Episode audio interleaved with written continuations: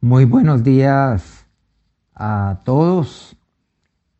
Continuemos con lo que vemos en la palabra de Dios en cuanto a lo que concierne el sentarnos a la mesa del Señor, tomando como referencia un par de pasajes bíblicos, ambos relacionados con eh, la Santa Cena, con eh, aquella última cena que el Señor tuvo con sus discípulos. Aquí vemos una referencia eh, muy importante en la Biblia, que es la de Mateo 26 y la referencia al apóstol Pablo en 1 Corintios capítulo 11. Y aquí hemos visto hasta el momento unos puntos para un total de 10, a lo cual allá llegaremos, en cuanto a lo que el Señor me comparte cuando yo me siento a su mesa. Son 10 puntos que para mí son imposibles de cumplir, imposibles de llevarlos a cabo y que únicamente lo puedo hacer, únicamente pueden ser mi experiencia de vida, en la medida en la cual yo coma de ese pan y yo beba de esa copa. O sea, en la medida en la cual yo me identifique con el cuerpo de Cristo, me identifique con la sangre de mi Señor. Lo que a mí más me cuesta. Aquí simplemente vamos a enunciar aquellos puntos que hasta el momento hemos compartido. El primero de ellos, bendecir. Segundo, partir, o sea, compartir y dar sí que me cuesta. Tercero, agradecer. Cuarto, hacer memoria. Quinto, cumplir lo pactado. Sexto, probarse uno a sí mismo. Y séptimo, que fue el último que abordamos, el discernimiento, el tener discernimiento. Y hoy vamos a ver un octavo punto de 10 que veremos en total. Este octavo lo tomamos de 1 Corintios capítulo 11, que es uno de los dos pasajes que hemos tomado como referencia, y en esta oportunidad el versículo 33, que dice así. Así que, hermanos míos, cuando os reunís a comer, esperaos unos a otros. La palabra esperar. Sí que nos cuesta esperar. Aquí nos dice la palabra de Dios. Espérense, esperaos los unos a los otros. Cuando ustedes se vayan a reunir a comer.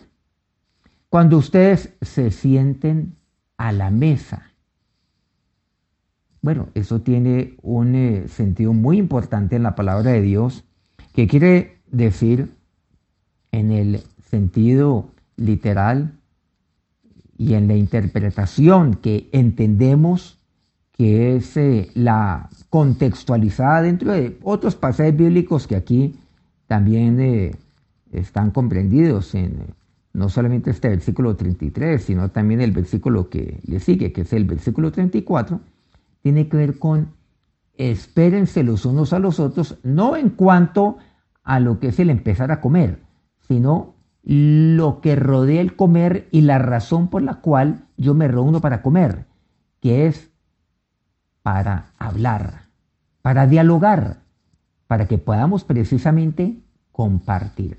Pero ¿qué es lo que sucede? Nos reunimos es para otros fines, con otros motivos. Solo que por decirlo de alguna manera, si están invitados a la comida eh, cinco personas y llegan tres, hay que esperar a los otros dos. ¿Qué es lo que sucede con los tres primeros que llegan? Que comienzan a hablar de los dos que no han llegado todavía. Y seguramente no de, de una manera edificante, no de una manera agradable, no de una manera positiva Es más, no hablen ni lo bueno, ni mucho menos lo malo. Esperaos los unos a los otros.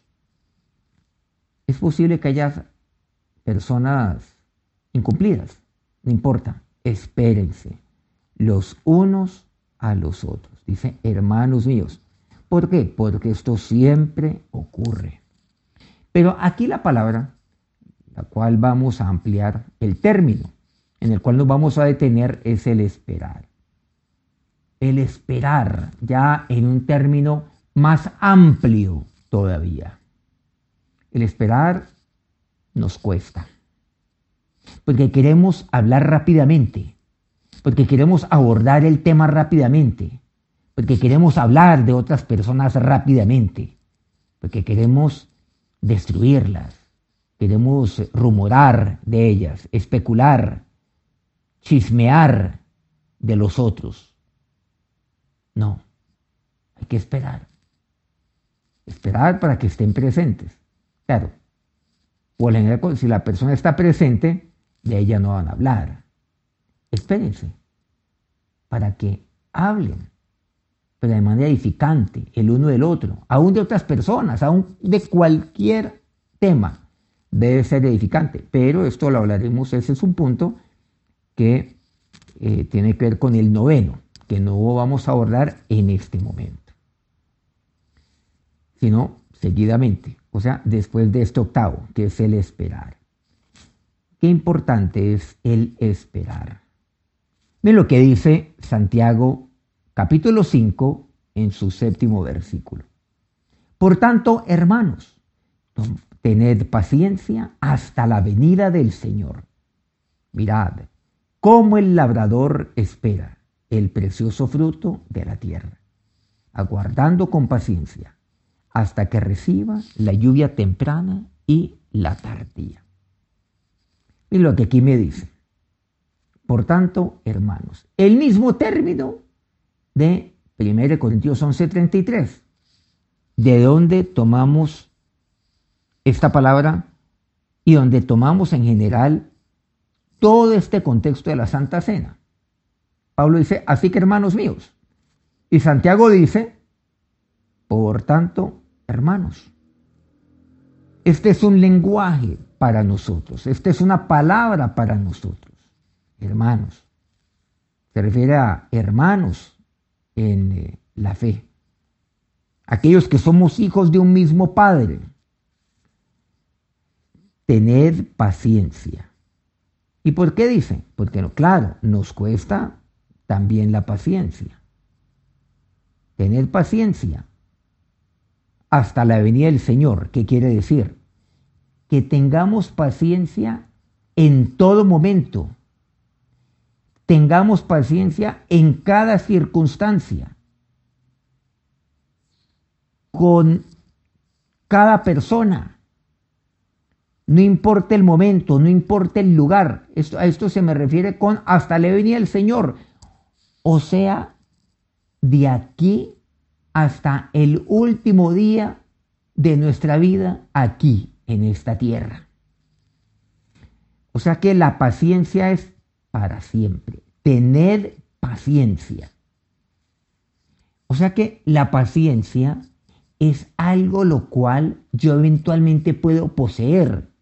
Porque, por eso me dice, tened paciencia. Es algo lo cual yo puedo poseer o puedo no poseer. No olvidemos que la paciencia es fruto del Espíritu Santo, de acuerdo a lo que el mismo Pablo nos comparte en Gálatas 5, 22 al 23. Porque el fruto del Espíritu es amor, gozo, paz, paciencia, entre otros puntos. O sea que yo no nazco con paciencia, sino que Dios, por medio de su Espíritu Santo, me va proveyendo de paciencia, me suple de, de paciencia, porque es fruto del Espíritu Santo o sea, de la llenura del Espíritu Santo de Dios en mi vida. Y en ese sentido, cuando yo estoy lleno del Espíritu Santo, entonces en mí se produce la paciencia. Y por lo tanto yo tengo paciencia. Y debo tenerla todos los días de mi vida. Por eso yo necesito el Espíritu Santo de Dios siempre. Pero mira lo que dice a continuación. Mirad cómo el labrador espera el precioso fruto de la tierra. Aquí hay términos muy claves. Paciencia. Esperar. Luego dice a continuación, aguardando. Y nuevamente con paciencia. Términos que están íntimamente relacionados. La paciencia, el esperar, el aguardar. Esperar, algo muy clave en eh, mi vida. Algo fundamental. Yo tengo que saber esperar. Y tengo que tener paciencia. Pero sigamos profundizando mucho más en todo esto. Lo primero que he de hacer aquí, de acuerdo a lo que me dice Santiago 5.7, es esperar. Siempre hay que esperar. No nos gusta esperar. Desde muy temprano no nos gusta esperar. Y claro, el niño, cuando nace, el bebé, lo quiere tener todo rápido. Entonces lo expresa a través de, un lloro, del llanto. Y lo expresa a todo pulmón. Y sigue y sigue hasta que se le conceda lo que él quiere. Y obvio que a uno como padre, como madre, le toca interpretar lo que el niño quiere comunicar. Y luego vamos creciendo y queremos tenerlo todo ya. Y el adolescente lo quiere tener todo ya. Y luego llega el joven y no quiere esperar y lo quiere tener todo de manera inmediata. Y no quiere esperar y no tiene paciencia y no quiere aguardar con paciencia. Por eso Santiago nos dice, mirad, como el labrador. Miremos entonces al labrador. Siempre hay que esperar. Pero ¿cómo tengo que esperar? A un joven hoy no le gusta esperar. Entonces se inicia tempranamente en eh, una vida, por ejemplo, eh, desordenada, en todos los aspectos se quiere iniciar rápidamente en todo. En cuanto a sus eh, relaciones desde la niñez, sus relaciones de carácter emocional, entonces inicia prematuramente y no en el momento y en el lugar que le corresponde. Por ejemplo, su vida íntima, su vida sexual. Y no quiere esperar, por ejemplo, hasta el matrimonio, sino que lo quiere todo ya y, lo, y se quiere anticipar a todo ello. Quiere iniciarse en todo y cree que puede tomar decisiones de una manera ligera, irresponsable tanto los jovencitos como las jovencitas, porque no quieren esperar, porque nadie espera. Tenemos entonces también en muchos de nuestros países la cultura del dinero fácil, no la cultura del trabajo, no como el labrador, miren qué importante, el labrador, el labrador que es el trabajador, que es al que le gusta laborar, arar la tierra, tomar el arado. No, lo quiere todo rápido. Entonces, toma atajos. Y tiene eso, la cultura del dinero fácil, del dinero rápido. no importa el medio. Entonces el fin justifica los medios. Entonces tenemos una mentalidad de, de, Maquiavelo. El fin justifica los medios. ¿no? Yo quiero tener. Porque si tengo, entonces con eso voy a tener, voy a, voy a tener esto, voy a tener, voy a tener esto, aquello, en fin, tantas cosas. Porque con eso yo voy a valer más y en fin. Y no existe la cultura del trabajar, de tener, tenerlo todo fácil, de iniciar desde abajo, de iniciar desde lo más duro, desde lo más manual y sencillo. Por eso a mí me llama la atención muchas eh, historias y anécdotas de la vida real, de hombres, de mujeres, que comenzaron trabajando desde abajo, pero con esfuerzo, con muchas horas eh, al día de trabajo, con mucho trasnocho. Y después comenzaron cada vez a crecer y a crecer poco a poco, hasta que seguramente hoy tienen eh, grandes emprendimientos o grandes compañías en diferentes áreas, en tecnología, eh, en fin. Y lo encontramos en comercio exterior, eh, en, diferentes áreas. En la industria, el comercio, en el área de los servicios, en lo que sea. Pero ¿cómo lo lograron? Por supuesto, la gente cuando los ve allá arriba, solamente envidiarán. Eh, y cuando digo los ven arriba no quiero decirlo únicamente desde el punto de vista económico, me refiero desde el punto de vista de lo que han logrado, de, de, lo que hoy han logrado desde el punto de vista de, empresa, de, industria, de su negocio. Así sea esta pequeña o seguro, una pequeña empresa o seguramente ya una gran empresa a gran escala. Pero ¿cómo lo lograron? Pero lamentablemente, pues eh, no, es, hacerlo fácil y por eso es tan fácil venderlo. Entonces hoy en día encontramos, ah, y hoy a través de las redes sociales, mire, eh, logre tanto desde su casa, invierta este poco de, tan solo un poco de dinero, 100 eh, dólares, 200 dólares, y verá que usted en un solo día, en 24 horas, logra tanto dinero, y creemos en este tipo de propuestas. Y por eso entonces es que en países como Colombia, entre muchos otros, prosperan eh, esas propuestas que llamamos de pirámides, esas pirámides que montan, pues, eh, que eventualmente terminan engañando a la gente. Y se montan pirámides y la gente va, comiendo, va viendo resultados inicialmente, pero eso después se reversa y después eso es la hecatombe desde el punto de vista social, porque eso causa un gran daño por el gran número de personas que lamentablemente se meten en, este tipo de, pues digamos, eh, de engaños o de propuestas. Y así.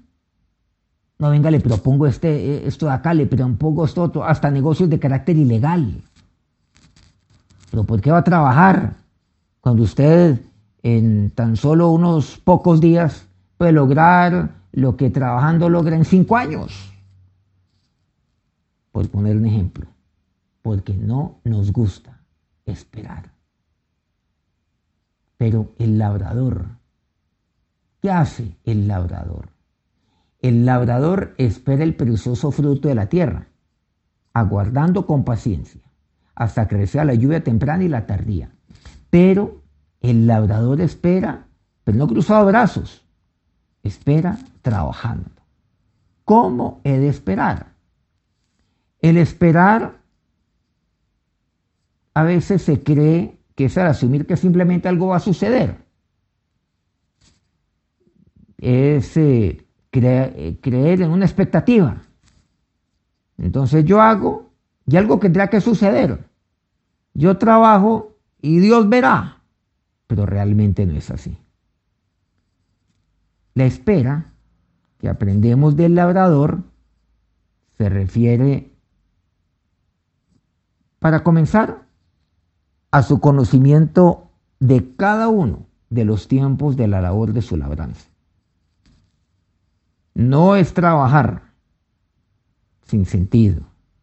No es trabajar como golpeando al aire, sin rumbo. Debemos hacerlo como el labrador lo hace, de una manera planificada. El planear es trabajar. Y yo voy esperando, pero comienzo planeando. El labrador sabe lo que tiene que hacer. Tiene un plan claro y sabe qué labores y el orden de lo que tiene que hacer. Semana a semana, mes a mes, año a año, según el tipo de labranza que tiene. Él sabe cuándo tiene que preparar la tierra, cuándo tiene que sembrar, sabe cuándo da la siega, sabe cuándo tiene que trillar, sabe cómo tiene que almacenar. El labrador se hace metas claras. Él no espera cruzado de brazos. Y mucho menos él espera inactivo, ni tampoco de una manera indefinida. Esperar. Cuando miramos al labrador, que es a lo cual Santiago nos exhorta, uno que ve. Cualquiera que sea el cultivo, cultivos de corto plazo, llámese un tomate. O cultivos, por ejemplo, de 3, 4, 5 años, como puede ser algún cultivo eh, frutal eh, o un cultivo como el que hoy en día estamos en algunos países por los beneficios eh, que tiene en la salud, como puede ser el aguacate, cultivos de cinco años. Cuando el labrador siembra, él dice, bueno, yo voy a sembrar, ¿cuándo será que me da el aguacate? No, él sabe que le va a dar a los cuatro o cinco años. Él sabe que seguramente le dará por 10 años, pueden ser 12, pueden ser 13 años a partir del primer año de la cosecha, que seguramente será el cuarto o quinto año después de que sembró. Pero el labrador, él no puede esperar recoger aguacate un año después de, de sembrar. Eso no se da. Entonces yo espero, pero de acuerdo a un plan de trabajo que yo tengo. O sea, ese no es el hecho de decir, no, pues yo voy a sembrar y ya Dios verá cuándo me da. No, es que yo, yo voy planeando, pero tengo que esperar. Y eso es lo que me dice la palabra de Dios, eso es lo que no me gusta, no me gusta esperar. Como el labrador, yo tengo que esperar. Esperar con un objetivo claro. Esperar también con paciencia. Y espero con paciencia también. Y yo espero aguardando, tal como lo entiendo aquí en su palabra.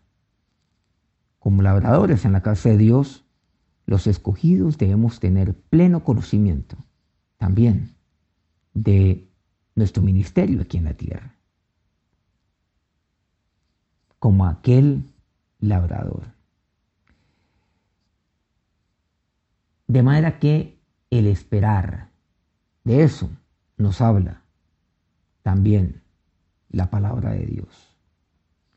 Y eso es lo que el Señor nos comparte ahí cuando yo me siento a la mesa del Señor. Quiero pedirles entonces que ahí donde estamos nos acerquemos a Dios como hemos de hacerlo en oración. Señor, ahora me acerco a ti y me siento a tu mesa. Y me siento como aquel labrador que soy.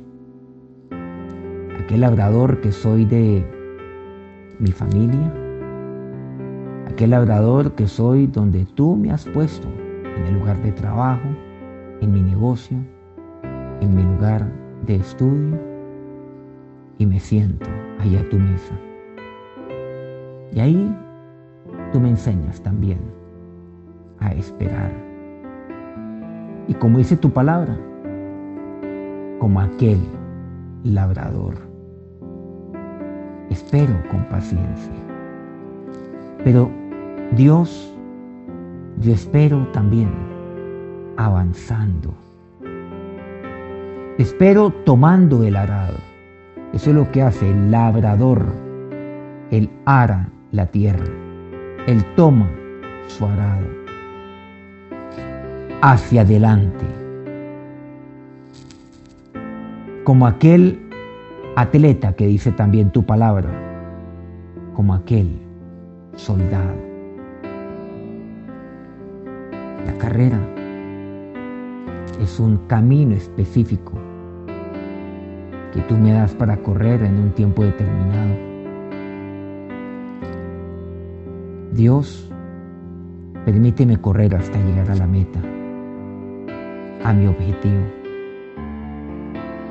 así como el soldado, Señor, igualmente, cuando va al campo de batalla, va también con un objetivo, esperando también recibir su recompensa.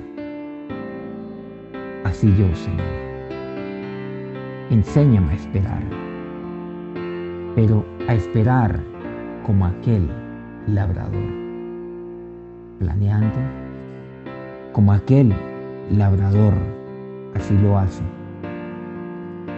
teniendo claridad en el tiempo para, para arar la tierra. También para poder sembrar saber que hay un momento para sembrar, saber que hay un momento para también trabajar, trabajar la tierra una vez haya sido sembrada, un momento para recoger, para cosechar, para trillar, para almacenar y para saber cómo he de hacerlo. Dios el esperar. No es posible humanamente porque yo me afano, porque hay momentos donde yo me desespero, donde todo lo quiero tener ya y ahora. Pero tú, para todo, tienes un momento, para todo tienes un tiempo. Por eso, Dios, espero, no cruzado brazos, trabajando avanzando. Espero no de manera pasiva, sino de manera activa. Claro, dando pasos de fe, con disciplina, con consagración, con esfuerzo. Dios, enséñame cada día más y más a, a trabajar como aquel labrador lo hace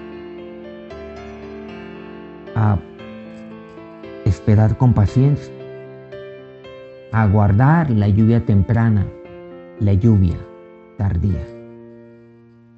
En ti confío, oh Dios, porque los que esperan en Jehová siempre tendrán nuevas fuerzas. Y como aquel labrador, el que siembra, siempre cosechará aquello lo cual ha sembrado. Y en tu nombre yo siembro en mi familia, siembro en mis hijos, siembro en mi esposa. En tu nombre Dios, yo siembro ahí en el lugar de mi trabajo. Yo siembro un, un trabajo con honestidad, con fidelidad, con lealtad, con seriedad ahí, en ese lugar de trabajo que tú, donde tú me has puesto. Yo siembro ahí con idoneidad, sabiendo que cosecharé de acuerdo a lo que he sembrado. Y ahí en mi lugar de estudio yo siembro. Yo siembro con dedicación ese proyecto de vida que yo quiero con base en lo que me estoy capacitando, en lo que estoy estudiando. Yo siembro con disciplina el, el hábito del estudio. Yo siembro, Dios, sí, el, el esfuerzo, siembro el estudiar y en, y en consagrarme, aún estudiando hasta altas horas en la noche, sabiendo que si hago esto, cosecharé. Y cosecharé la excelencia. Cosecharé, oh Dios, bendición para mi vida, para mi familia. Esto te lo pido, mi Señor. Pero esto lo hago yo siempre esperando en ti. Y aquel que espera en ti siempre será galardonado, será recompensado. Porque la esperanza nunca avergüenza. Doy gracias, mi Señor y mi Dios, porque en ti espera siempre mi alma. Amén.